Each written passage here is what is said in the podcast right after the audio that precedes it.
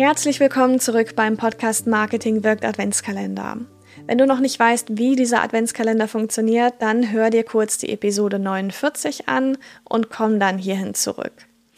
Das ähm, Thema heute ist, wie lange dauert eigentlich so ein Podcast, so eine Podcast-Folge? Was ist da die ideale Podcast-Länge?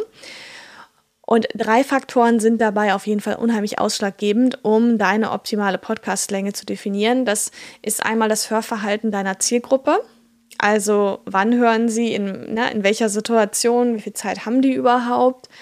Ähm, dein Format ist auch ausschlaggebend, ob du eine Solo-Folge machst, ob du eine Co-Moderation hast oder einen Interviewgast, ist eben auch ja, hat einen Einfluss drauf, wie lang deine Folgen sein werden. Und vor allem dein Content ist maßgeblich dafür, ähm, wie lang so eine Episode ist. Gerade wenn du viel kompaktes Wissen hast, wirst du wahrscheinlich nicht eine Stunde lang ähm, sprechen.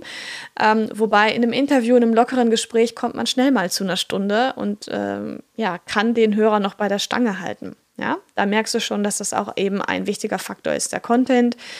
Tendenz generell ist aktuell weg vom Laber-Podcast hin zu würde mal sagen, 15, 20 bis 30-minütigen Episoden.